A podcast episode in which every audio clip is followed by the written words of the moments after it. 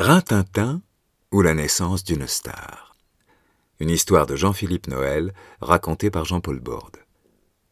Peu d'acteurs français peuvent se vanter d'avoir été des stars aux États-Unis, de posséder leur étoile sur Hollywood Boulevard et d'être morts dans les bras d'un sexe symbole. Ce destin est celui du plus célèbre chien d'Hollywood, Rintintin.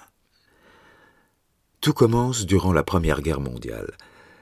Le 15 septembre 1918, le lieutenant américain Lee Duncan quitte la base française de Colombey-les-Belles pour effectuer une mission de reconnaissance dans un camp militaire allemand bombardé la veille.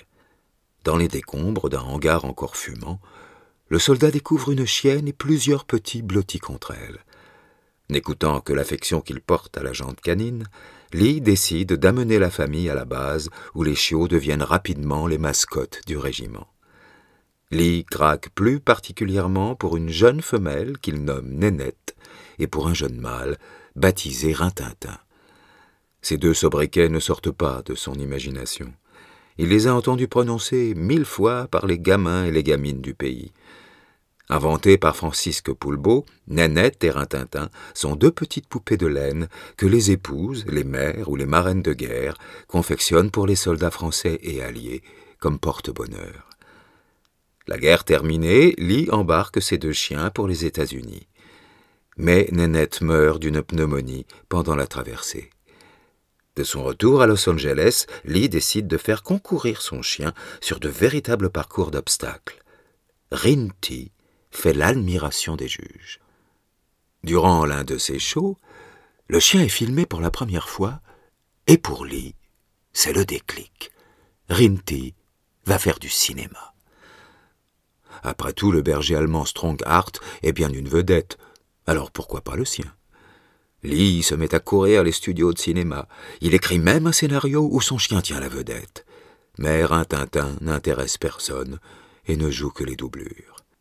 En 1922, tout change. Un jour, Lee frappe à la porte d'un petit studio de cinéma qui n'a tourné aucun succès, la Warner Bros. Les quatre frères Warner acceptent de faire le film Where the North Begins, l'histoire d'un chiot élevé par des loups mais qui revient vers les hommes. Le film fait un carton. Rintintin devient une star. Il enchaîne les tournages, reçoit chaque jour des dizaines de lettres d'admirateurs et d'admiratrices. Il est le héros de livres et anime sa propre émission de radio. Son salaire, de 1000 dollars par semaine, est huit fois supérieur à celui d'un comédien humain. Durant dix ans, Lee va manager la carrière de son chien vedette sur 26 films, la plupart aujourd'hui disparus. Rintintin s'éteint le 10 août 1932. Comme pour toute star digne de ce nom, sa mort, nimbée de mystère, connaît différentes versions. Nous garderons celle où notre légende canine meurt dans les bras d'un des premiers sexes symboles de l'écran, la sulfureuse Jean Harlow. Quelque temps après sa mort, Lee décide que son chien doit reposer en France et Rintintin est enterré au cimetière des animaux d'Anières-sur-Seine. Plus tard, dans les années 50, Lee crée la célèbre série télévisée qui compte 164 épisodes. L'un des chiens qui tient le rôle éponyme est l'arrière-arrière petit chiot du véritable Rintintin.